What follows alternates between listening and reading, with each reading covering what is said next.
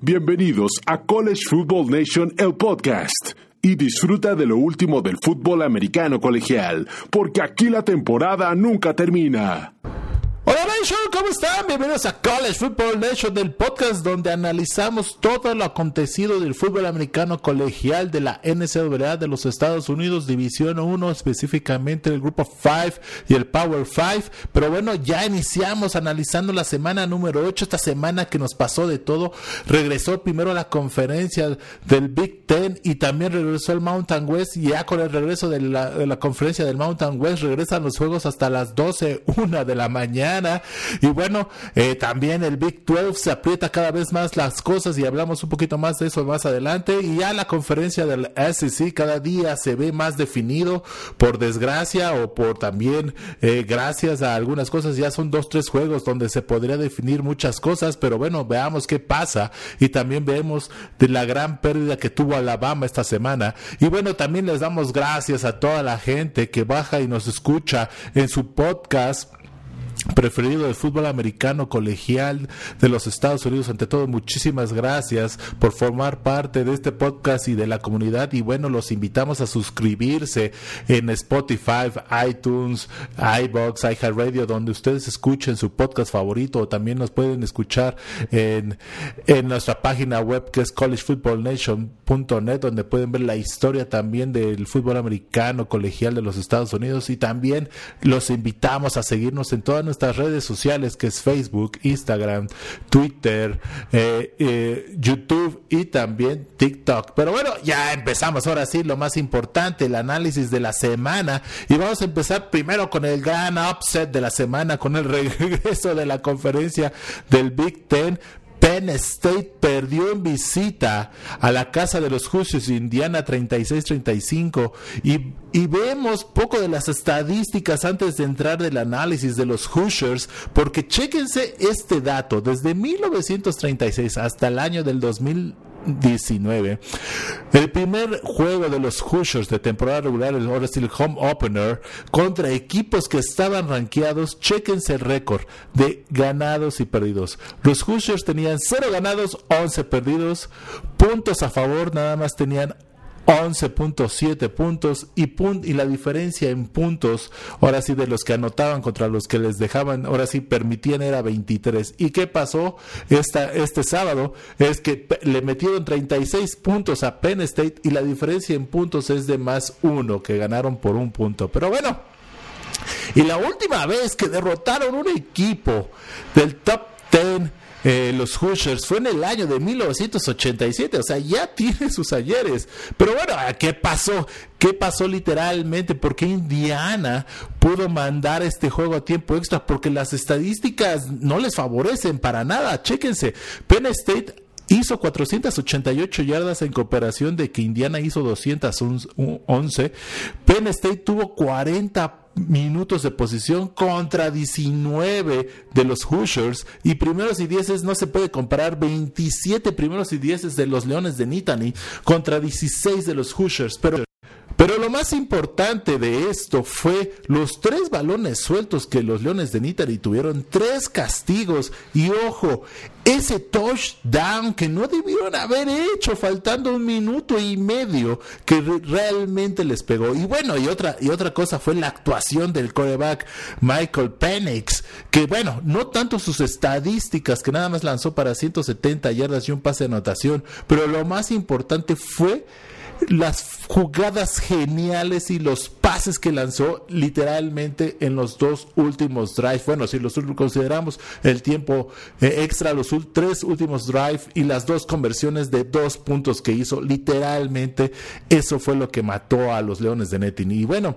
después de la derrota de los Leones, ¿cuál es el equipo que tiene las mayores posibilidades de llegar a los playoffs? Porque eh, Penn State era el número 8, llega el número 5 de la nación que es Ohio State, los Buckeyes al derrotar a, a los muchachos de Nebraska 52 a 17. Justin Fields lució por aire y por tierra y, y rompió un récord para tener el porcentaje de pases completos en la historia de la Universidad con Ohio State con un porcentaje de 95.2% de pases completos, dejando atrás a John Burton de, con una estadística de 88.2%, que lo hizo en 1952, y Dwayne Haskins con un porcentaje del 87.5% de, eh, de, pases completos que realizó en el, en el, año del 2018. Pero bueno, ¿qué pasó literalmente? Los Conhorst con, con Huskers, perdón, discúlpeme, de Nebraska, los dos primeros cuartos y dieron bastante batalla a los Buckeyes, nada más yéndose atrás en el medio tiempo por siete puntos, pero después literalmente en los dos últimos cuartos fue la diferencia. Los errores de Nebraska los mataron y balones sueltos, balones interceptados eh, que pusieron en muy buena posición a la ofensiva de Ohio State. Eso fue lo que pegó y chequense nada la estadística en los últimos dos, o bueno, los puntos en los últimos dos cuartos de Nebraska nada más pudo meter tres puntos y en comparación Ohio metió 31. Pero bueno, Ohio en los dos últimos cuartos se vio contundente, pero creo que fueron más por los errores de los Conhorskers que literal le, ayudaron muchísimo a la ofensiva.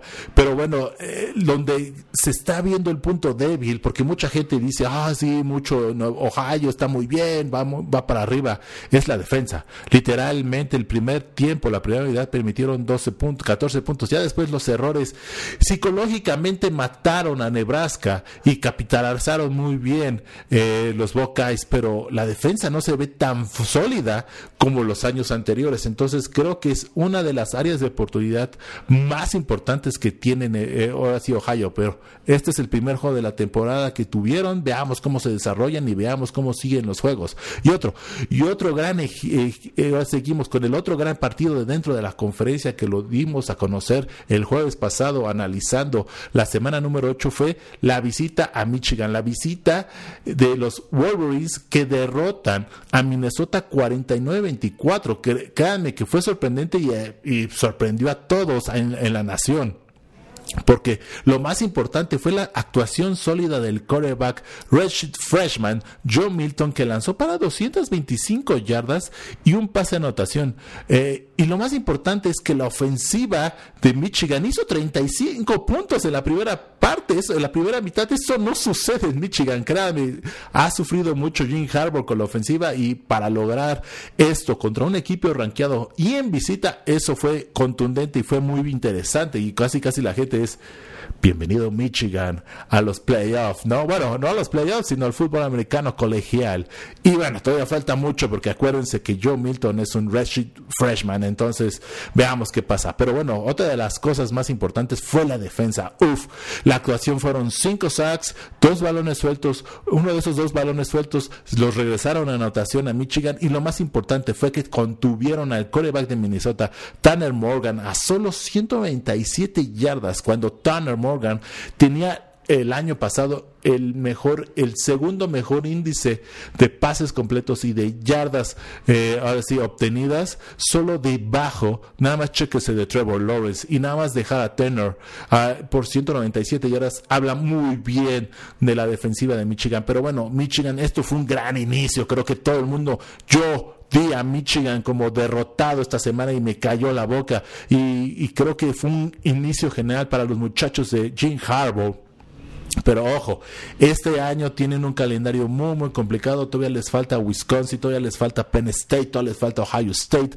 y todavía les falta Indiana, que siempre se les complica, se les complica. Pero bueno, veamos que de las actuaciones que sobresalieron fue también su ataque terrestre, que tuvieron cinco anotaciones por tierra contra Minnesota. Esto no pasaba desde el año del 2007. Entonces, estas son de las cosas que Michigan tiene que ir, seguir trabajando para que se vaya levantando la, la ofensiva y empiecen a agarrar ritmo. Y veamos qué pasa con Joe cuando empiece a agarrar más ritmo de juego y empiece a, ganar, a agarrar confianza, que eso también es uno de los temas más importantes, importantes que uno de los, de los corebacks que tiene que tener.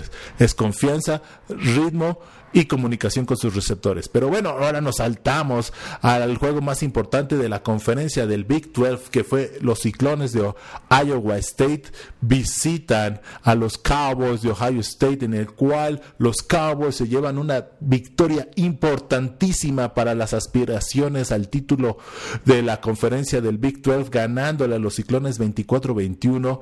Y bueno, creemos que la defensa de Ohio, Ohio, discúlpeme, Oklahoma State que tiene Mike Gundy es la mejor que ha tenido desde que llegó al equipo desde el 2005. Chéquense el promedio de puntos permitidos. Tiene 12 puntos, el mejor de la temporada, lo mejor que ha tenido en toda su historia Mike Gundy.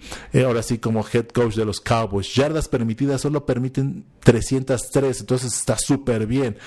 Pases o yardas por aire permiten 176 yardas y lo más importante, las conversiones que les hacen en tercer down solo es el 19%. Estamos de acuerdo que eh, derrotaron un equipo unidimensional de Iowa State que trataron de controlar, porque eso fue lo que pudieron, controlar al mejor corredor de la nación.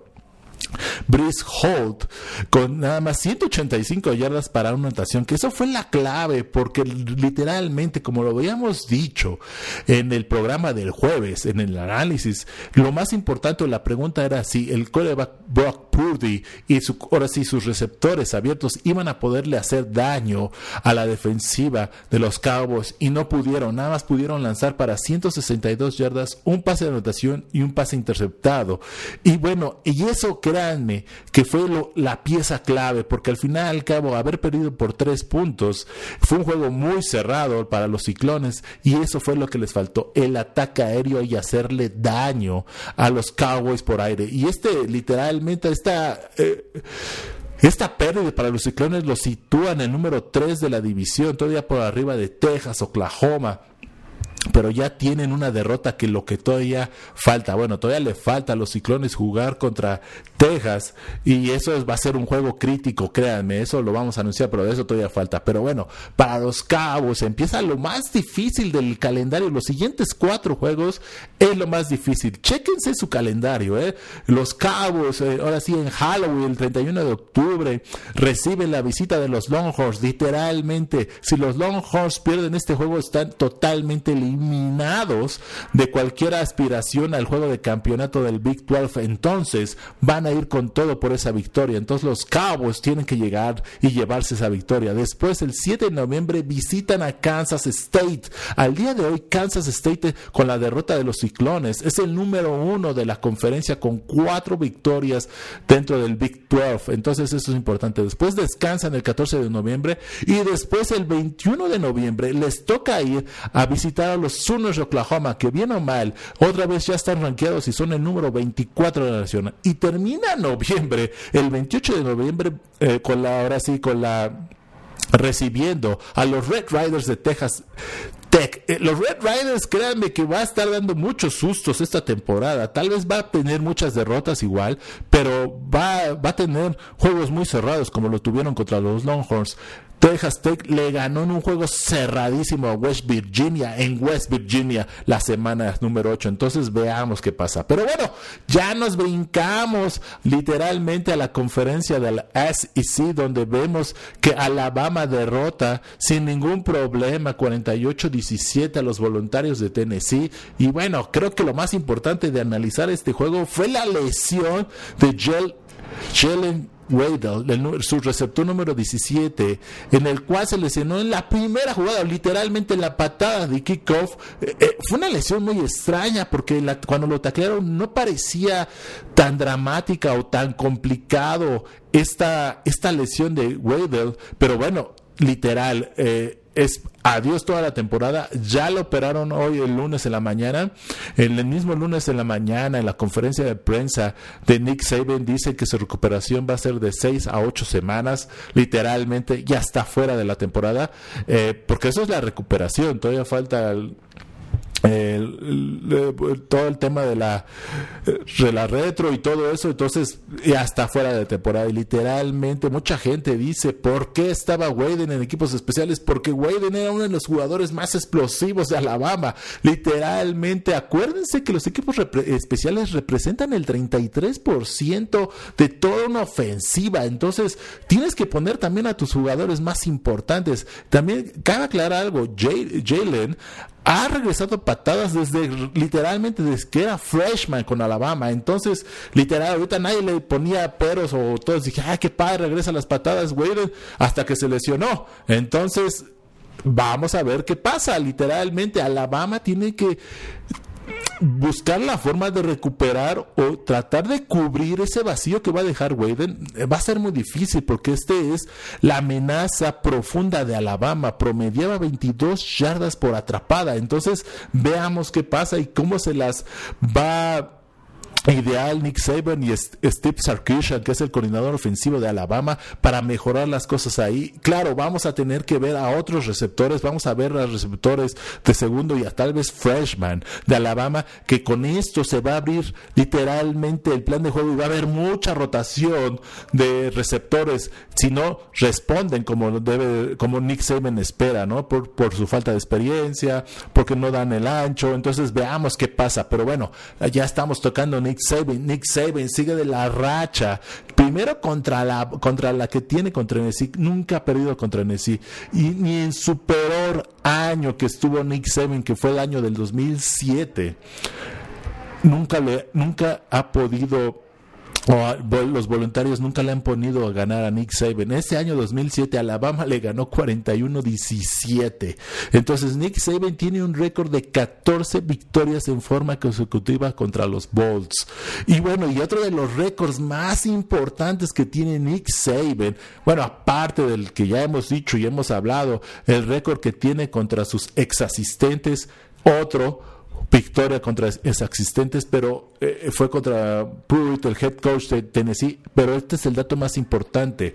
Desde el 2008, Nick Saban tiene un récord contra equipos de la división del este de la conferencia de la SEC de 25 ganados, un perdido. Y ese juego perdido fue en el año del 2008, en el juego de campeonato contra el equipo de Florida, los Gators de Florida, que estaba de coreback Tim Tebow y el head coach Evan, Evan Urbanmeyer. Literalmente el juego iba ganándose.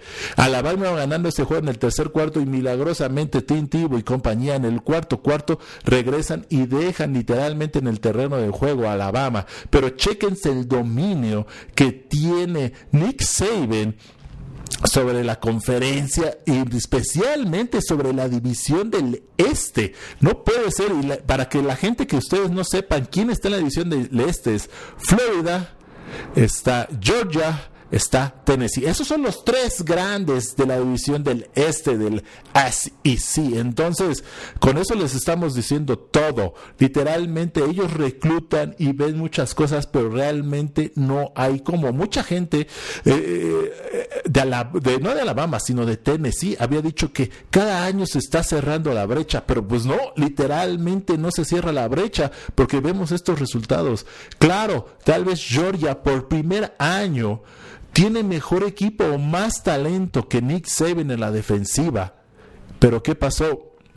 Vuelven a perder porque hay algo donde Nick Saban siempre ha ganado y le ha ganado a todos los equipos hasta que lo logren dominar es la posición de coreback. Y bueno, esa Nick Saban siempre la ha ganado y por eso tiene ese récord de 25 ganados, un perdido literal. Ese juego tenía perdido fue contra Team Tivo y ese año Team Tivo eh, ganó el campeonato nacional y ganó el trofeo Heisman. Entonces con eso les decimos todo. Pero el próximo año que se enfrentaron otra vez en el juego de campeonato de conferencia, Nick Saban arrasó a Urban Meyer y a los Gators de Florida. Y, estaba tintivo de coreback. Entonces, chéquense ese nivel de dominio. Nadie lo ha tenido en los últimos 14 años que está Nick Saban dentro de Alabama. Pero bueno, ya estamos entrando a lo último y bueno, ya estamos en los Helmer Stickers y vamos a decir quiénes son los mejores jugadores que tuvieron las mejores actuaciones en esta semana número 8. Y bueno, el primer helmet sticker va para Philip eh, Brooks, eh, el regresador de patadas de los Wildcats de Kansas State, con dos regresos de patada para anotación increíbles. Véanlo en nuestra página de Facebook, los vamos a postear.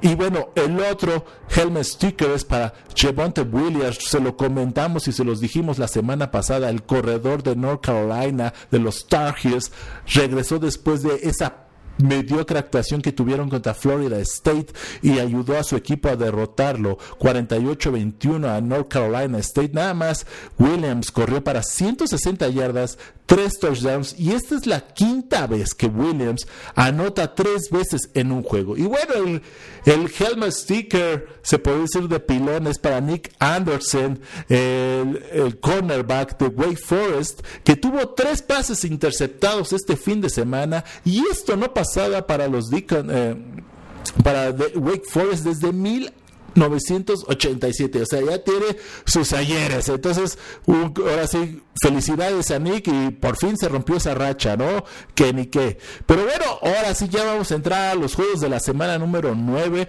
Vamos a decir cuáles son los juegos más importantes y qué esperamos eh, que gane o, o que pierda literalmente. Pero bueno, acuérdense, y el, el análisis más profundo que hacemos, lo hacemos el jueves, decimos cuáles son nuestros pronósticos y cuáles son nuestros previos. Pero bueno, empezamos. Empezamos con el primer juego. Memphis visita al número 7 a los Bearcats de Cincinnati. Yo creo que Cincinnati puede ganar ese número 7. Memphis ya lleva dos perdidos, pero ¿por qué, dicen que, ¿por qué se dice que este juego es importante? Porque Memphis le ha complicado la vida a Cincinnati en los dos últimos años. Por ejemplo, el año pasado le ganó a Cincinnati y el año antepasado le costó mucho trabajo a los Bearcats. Y los Bearcats es el mejor equipo y es el único equipo hasta ahorita que tiene más, tiene por lo menos cuatro juegos de la temporada que sigue invicto y es el representante, se podría decir, del grupo 5 para uno de los tazones de New York Six. Entonces veamos qué pasa con los Bearcats. No se pueden dar el lujo de perder. Si de pronto se hace una melee dentro del Power 5, los Bearcats podrían ser invitados a los playoffs. Pero bueno, eso, ahorita de esto también vamos a hablar un poco. Y bueno, también el otro juego importantísimo, es Michigan State. Los espartanos visitan al número 30, al número 13, eh, los Wolverine de Michigan. Este es el clásico de Michigan, no se lo pueden perder, créanme. Eh, hay mucha rivalidad. Aunque Michigan se vio muy bien y muy sólido, estos juegos es una realidad de estado y siempre se ponen bastante bueno. El número 16, Kansas State, los Wildcats visitan a West Virginia. West Virginia, créanme, es un trabuco y le puede dificultar la situación a, los Wildcats, entonces puede, puede ser muy buen juego. Un juego que, hijo, puede pasar mucho porque todavía, chéquense lo que está pasando. El número 9, Wisconsin visita a Nebraska. ¿Por qué decimos que es escrito como? Es porque el día de hoy se está rumorando que el coreback titular, Graham Mertz, de, Wisconsin, el número 5, dio positivo a COVID. Eh, hay muchos reportes en la prensa asociada que dicen que dio positivo, pero desgraciadamente, o no sé, es la estrategia de Wisconsin, ellos han negado toda acusación y no quieren dar ninguna declaración al respecto. Si de pronto Graham no está en, como coreback titular, se le puede abrir la, la ventana a Nebraska y con Adrián Martínez de dar un muy buen juego. Ojo, sí, se vio una paliza por parte de Ohio State, pero fue, eh, se abrió la puerta por los errores, literalmente, de Nebraska. Nebraska y tuvo una muy mala patada que dejó en muy buena posición al final del segundo cuarto y se separaron a siete puntos. Después, en la siguiente, la primera, en el primer drive del, tercer cuarto, eh, Adrián iba, había logrado un primer y diez eh, con mucho esfuerzo y en ese momento soltó el balón en la yarda 40 de Nebraska. Después en la siguiente drive tres y fuera y anotó otra vez Ohio. Entonces, si se dan cuenta ya, literalmente el equipo de Nebraska se cayó psicológicamente y por eso se dio ese, esa gran diferencia. Pero bueno, otro de los juegos más importantes y como lo dijimos es literalmente la última llamada de los Longhorns. Visitan al número 6 a los Cowboys de Oklahoma State. Los Longhorns se juegan la vida. Literalmente no se pueden dar el lujo de tener otra derrota dentro de la conferencia del Big del Big 12, perdóneme, y más sobre el número 2 de la conferencia. Entonces, si literalmente los Cowboys quieren llegar a la final de la conferencia y ser tal vez contemplados para los playoffs, tienen que ganar este juego y lo tienen que ganar en una forma contundente. Y el último juego, créanme, es una rivalidad muy, muy fuerte. Ohio State, el número 3, visita Happy Valley. El número 18, que a los Leones de Nittany, Penn State.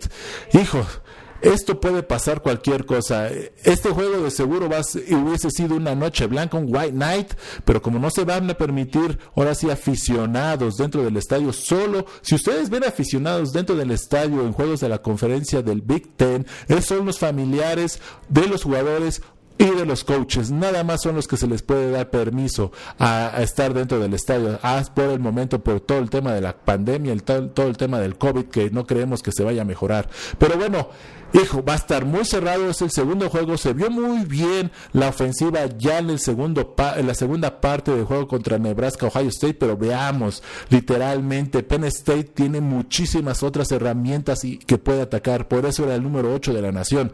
Y bueno, ya tocando el tema de Penn State, literalmente mucha gente cree que no va a haber eh, representante tanto del Power eh, del Big 12 como del, del Pac 12 para los playoffs. Entonces, el mejor equipo con una derrota ese es el equipo que podría ser el número 4 de la nación. Entre ellos está Texas A&M, que ya le pasó lo más difícil, ahora le falta, entre comillas, lo más fácil, pero entre a veces lo más fácil es lo más complicado.